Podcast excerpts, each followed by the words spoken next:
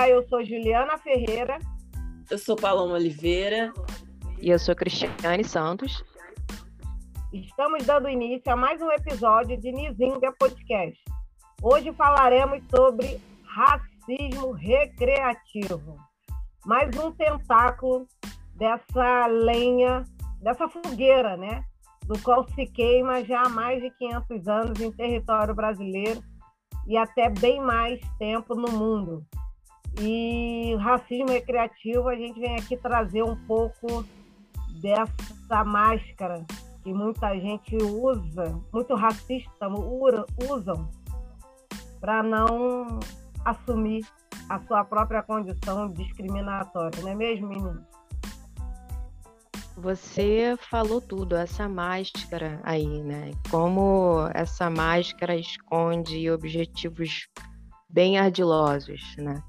É, não tem como falar de racismo criativo sem falar é, do doutor que cunhou esse, esse termo, né? Que é o doutor Adilson José Moreira.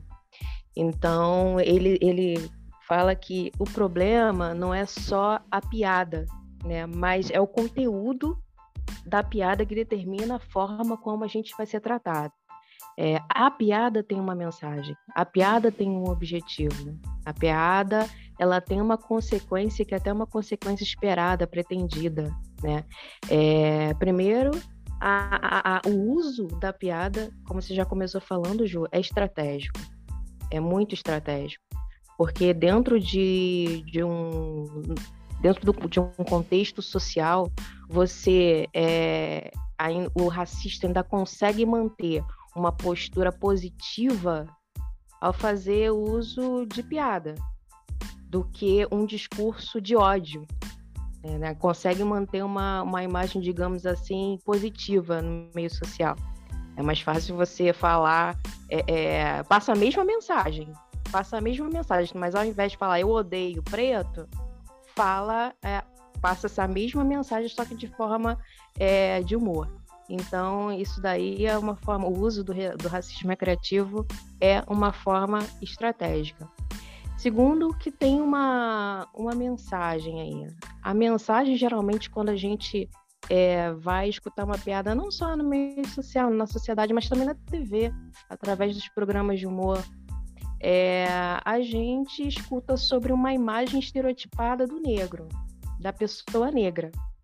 Imagem sobre o corpo da mulher negra, é, é, é piada sobre o corpo da mulher negra.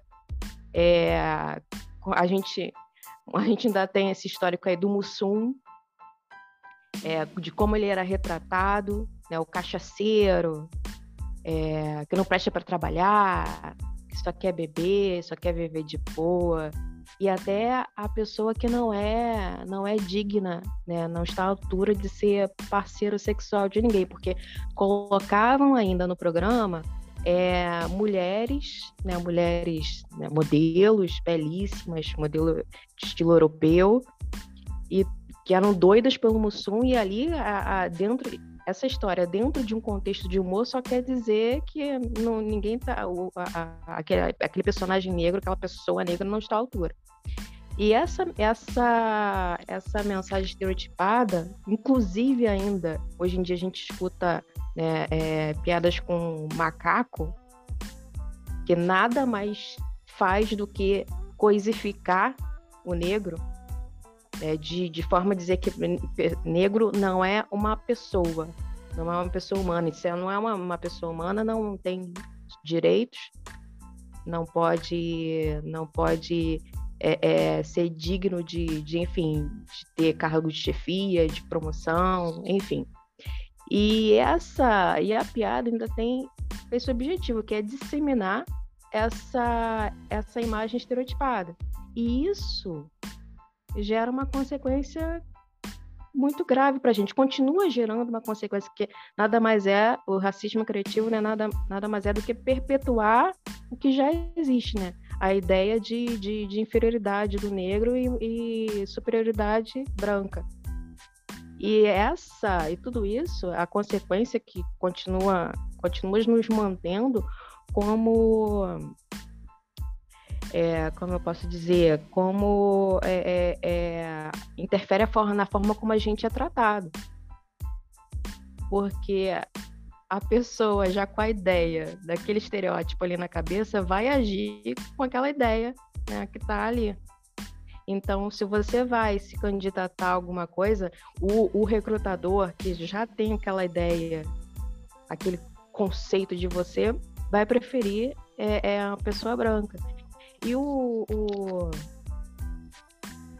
o doutor Adilson, ele usa muito isso no exemplo, aliás, ele usa vários exemplos no livro dele, ele fala sobre o caso da, do banco, que tinha o departamento de TI, né, departamento de informática, e os outros funcionários apelidaram aquele departamento ali de senzala, porque era um departamento que tinha muita gente preta, tinha mais profissionais pretos, negros. Então, olha a mensagem que isso passa só de apelidar um departamento dessa de, de senzala. Olha a mensagem que isso passa, olha o, o, o, o que isso carrega. Porque a partir do momento que esses funcionários começaram a se candidatar para cargo de chefia, o próprio chefe disse: agora senzala quer chegar na chefia.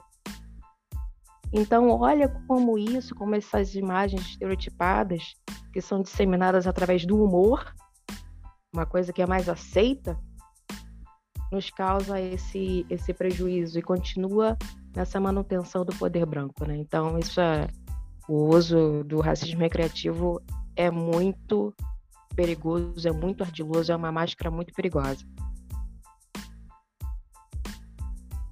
É, puxando o gancho, né, que você estava falando sobre como muitas vezes, né, fazem essas piadas entre aspas, porque isso não é engraçado, não é motivo para entretenimento. Muitas vezes a gente vê também como o racismo ele tem diversas camadas e que gera uma série de problemas e de questões para a gente, para as gerações futuras também.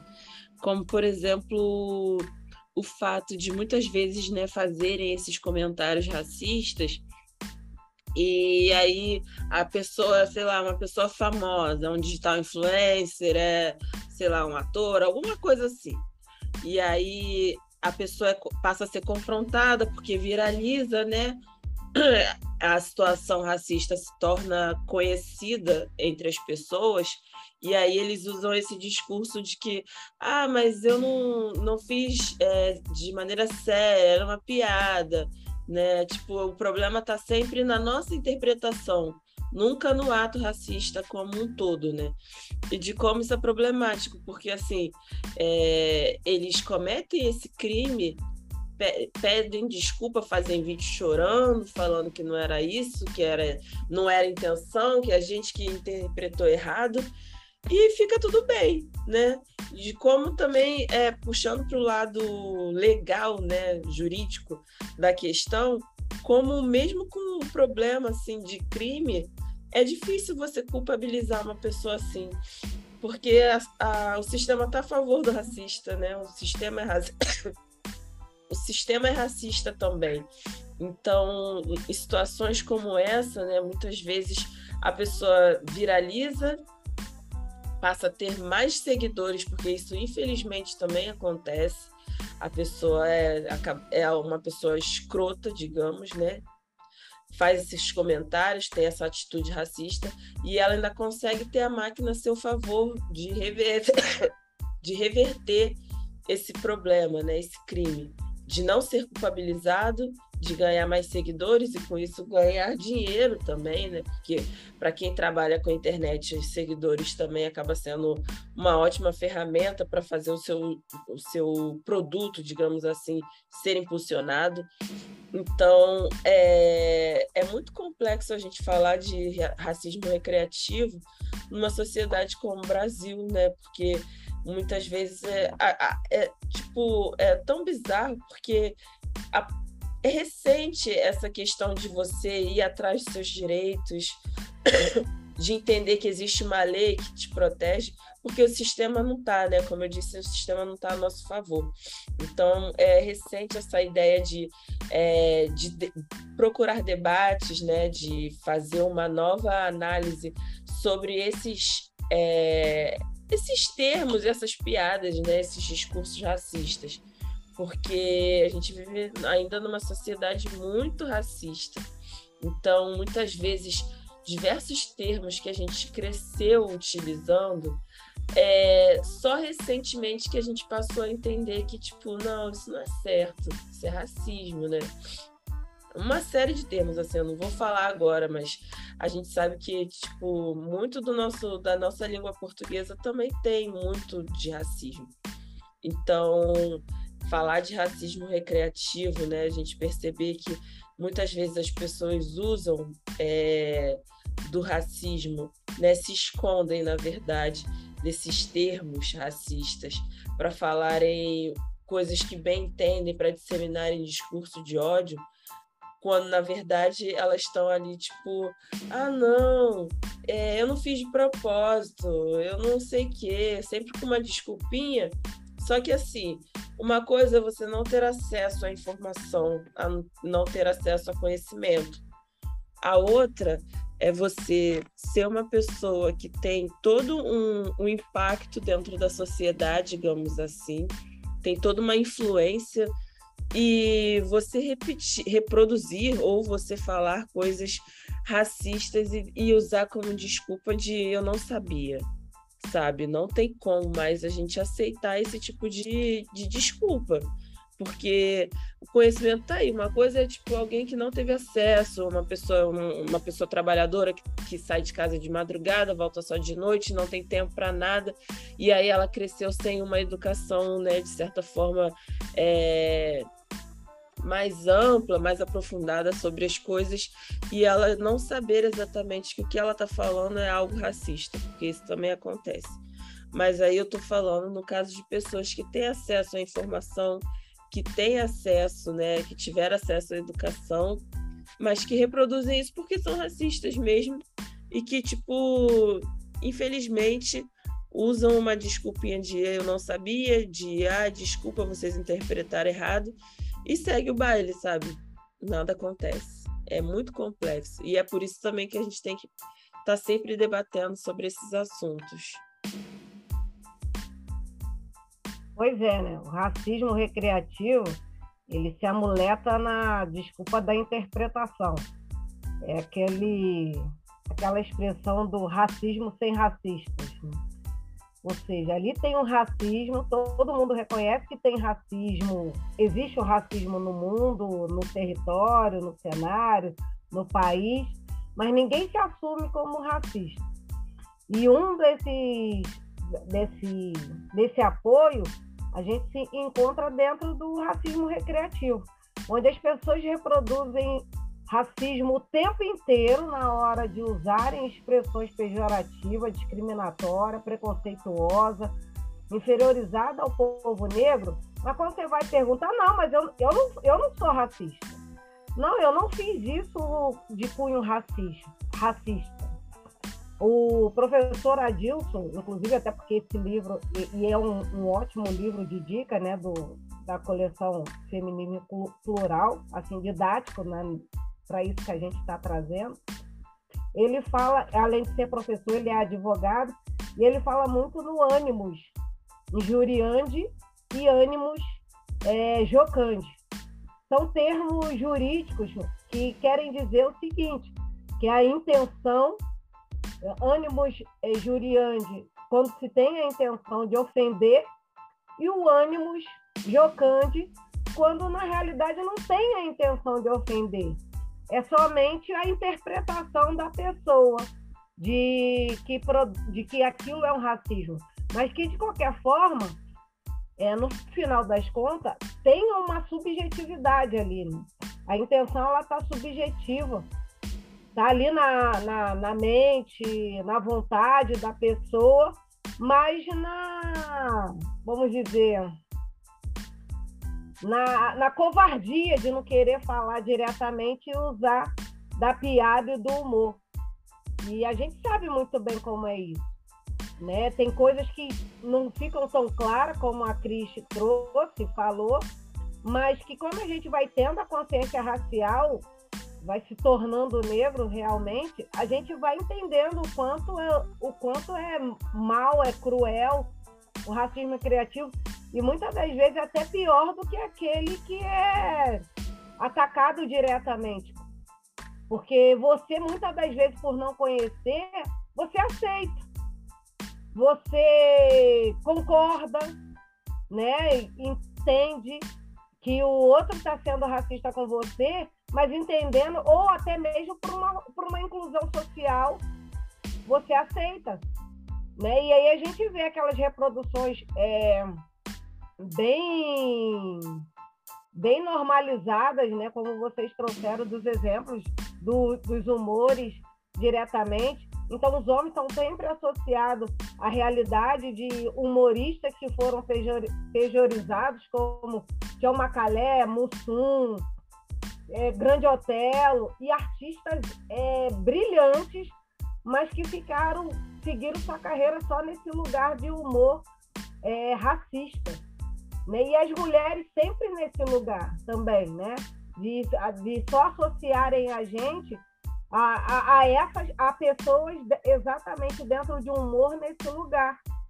De pessoas que já têm o estereótipo confirmado como como pessoas inferiorizadas, como povo negro inferiorizado, reforçando todos os outros tentáculos que o racismo já tem.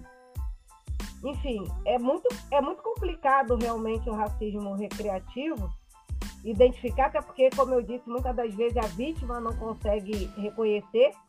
E o autor, ele joga sempre nesse lado que a, é uma questão de interpretação e não da intenção. Mas é preciso a gente realmente trazer esse assunto, é, discutir esse assunto para que essa consciência ela possa é, filtrar essas relações sociais que são tão tóxicas e são criminosas mesmo, né? Fazem parte desse pacto da branquitude que a gente precisa realmente vir a debate sempre para poder desvincular, né, desconstruir essa realidade, né? Pegando esse gancho, né, que vocês falaram do poder judiciário, isso me remete bastante ao ao nosso episódio, no episódio anterior que a gente já falou aqui sobre o poder judiciário, como é constituído e como ele colabora, como é toda uma estrutura que colabora para a manutenção desse privilégio branco.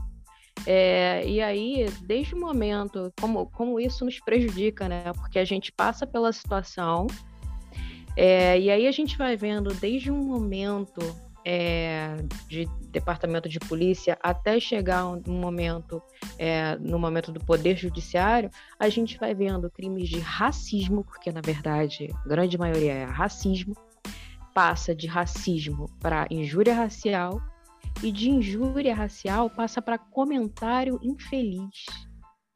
E muitos, muitas ações, inclusive tem uma até que chegou no, no STF, é, STF não, desculpa, STJ, é, e trata, trata sobre isso, né? Como isso vai sendo descaracterizado.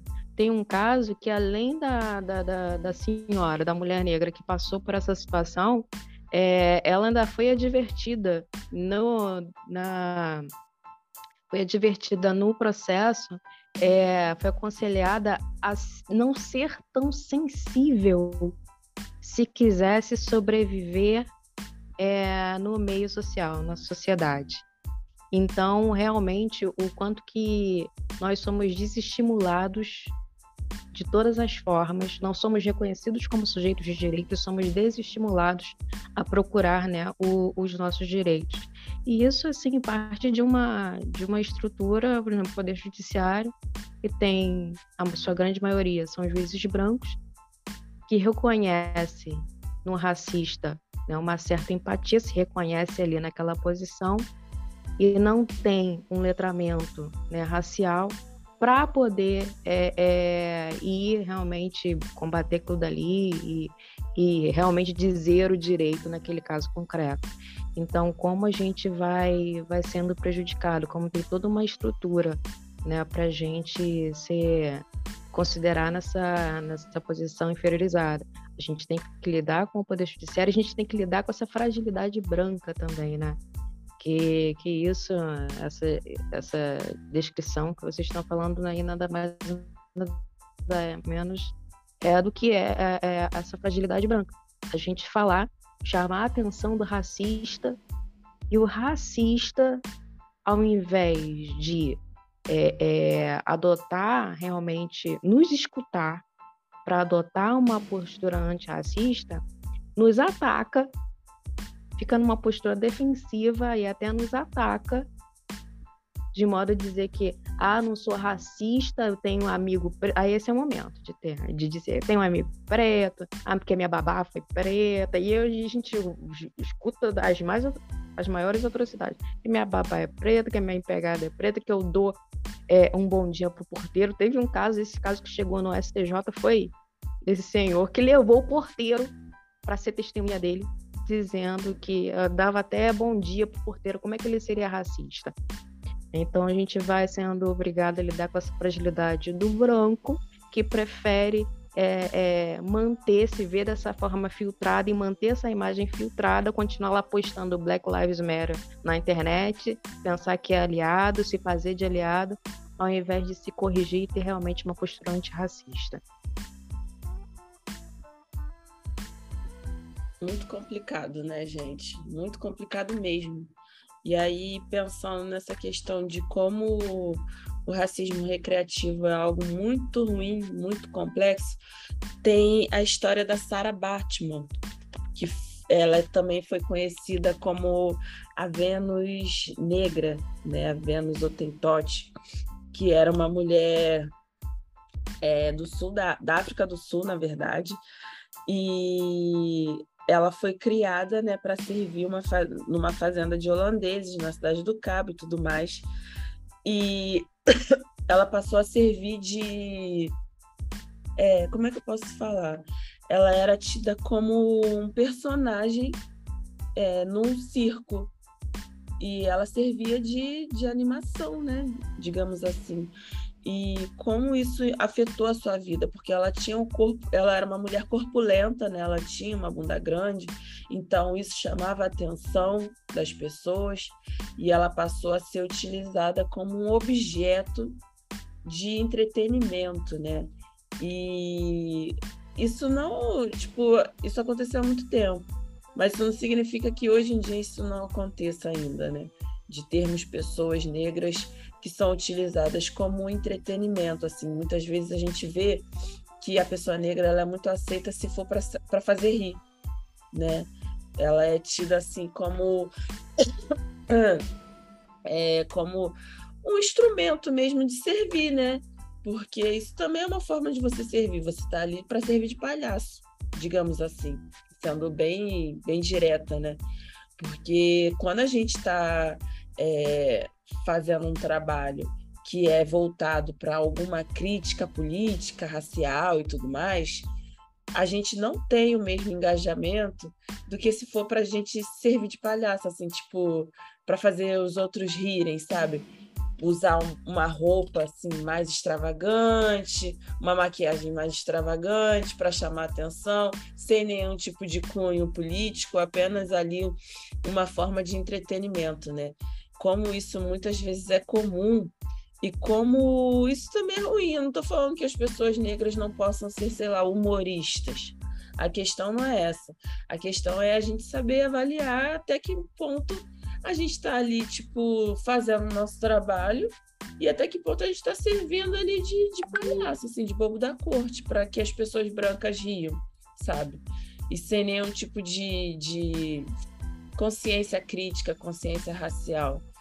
Né? A gente pode usar aí como exemplo, não estou falando que ela não tinha nenhum tipo de consciência, até porque eu, eu não conheço a fundo a história da Sarah Bartman, mas eu sei que ela foi, infelizmente, uma pessoa que serviu de, de animação, como tinha também em alguns locais da Europa, circos onde as pessoas, né, as pessoas negras, elas eram a animação do circo, né? Elas ficavam engaioladas, jaladas e como isso é péssimo, né? Para a gente também entender como a nossa história também é muito muito mal contada, né?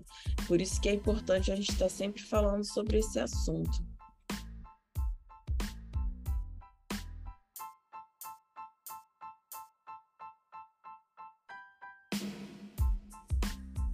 Pois é, é, pegando, eu até fiquei silenciada aqui porque a gente vai observando a profundidade né, dos danos que o racismo recreativo traz. Né? E o que me fez lembrar, na, ouvindo vocês, foram do, dois pontos. Um, é, quando a Paloma até trouxe que não é porque. Claro que pessoas negras podem ser humoristas, e devem, né? A gente precisa ocupar todos os espaços e a gente tem capacidade e talento para isso. Mas me veio logo um, uma lembrança real Enquanto dentro de uma realidade de estereótipo de estereótipo não, né? De uma indicação, de uma exposição de alcoolismo que brincavam a partir do Mussum e ele morreu nesse lugar, né? A gente teve outros outro ator que também tinha um personagem dentro do alcoolismo, que era o Canabrava, mas a ele foi dada a oportunidade de fazer outros personagens. E não ficar estereotipado só dentro daquela realidade de malandragem, de bêbado, né? E, ou seja, a gente, hoje a gente consegue ter essa leitura, né? De, qual, de como é esse racismo recreativo diretamente. E o outro exemplo que me veio logo à mente é sempre a discussão do blackface que foi criado há mais de 200 anos em Nova York, na, exatamente de forma teatral, para as pessoas brancas se pintarem de negra de forma exagerada, fazendo e falando movimento, fazendo movimentos e falando é, coisas exatamente que reforçavam a inferioridade negra. Então, assim, quando a gente fala de humor, é, a partir de pessoas negras, é que tenhamos a mesma seriedade e respeito, o qual é associado e atribuído às pessoas é, que não negras, né? Que quando exercem esse papel dentro do, do humor. Abdias no Nascimento fala no, no seu livro de genocídio do povo negro que o apagamento da, da, da identidade negra é uma das violências mais sofisticadas do racismo e o racismo recreativo traz isso, né? Traz o apagamento da identidade negra. Porque tanto pelo, pelo branco, né, pelo não negro, para reforçar sua própria, é, seus próprios privilégios, mas pra, também para o negro que não, não, não tem essa própria é, identidade, já, já vai entendendo e já não se aceitando cada vez mais em cima daquilo que ele vai ouvindo, aquilo vai ficando exatamente confirmado para ele num pacto de silenciamento racial. Enfim, é bem difícil. E é muito sério o racismo recreativo. A gente precisa estar sempre falando. Sonhamos com um dia, né? A have a dream, né? Sonhamos com um dia a gente não fale. É isso, gente. Muito obrigada. Boa noite. Boa noite, é isso aí. É, a gente está rindo, mas o assunto é sério, mas tem que ir para não chorar. Obrigada. enfim, é isso. Obrigada. Boa bom noite, dia, boa tarde, boa, boa tarde, noite. Bom dia. Fiquem na paz.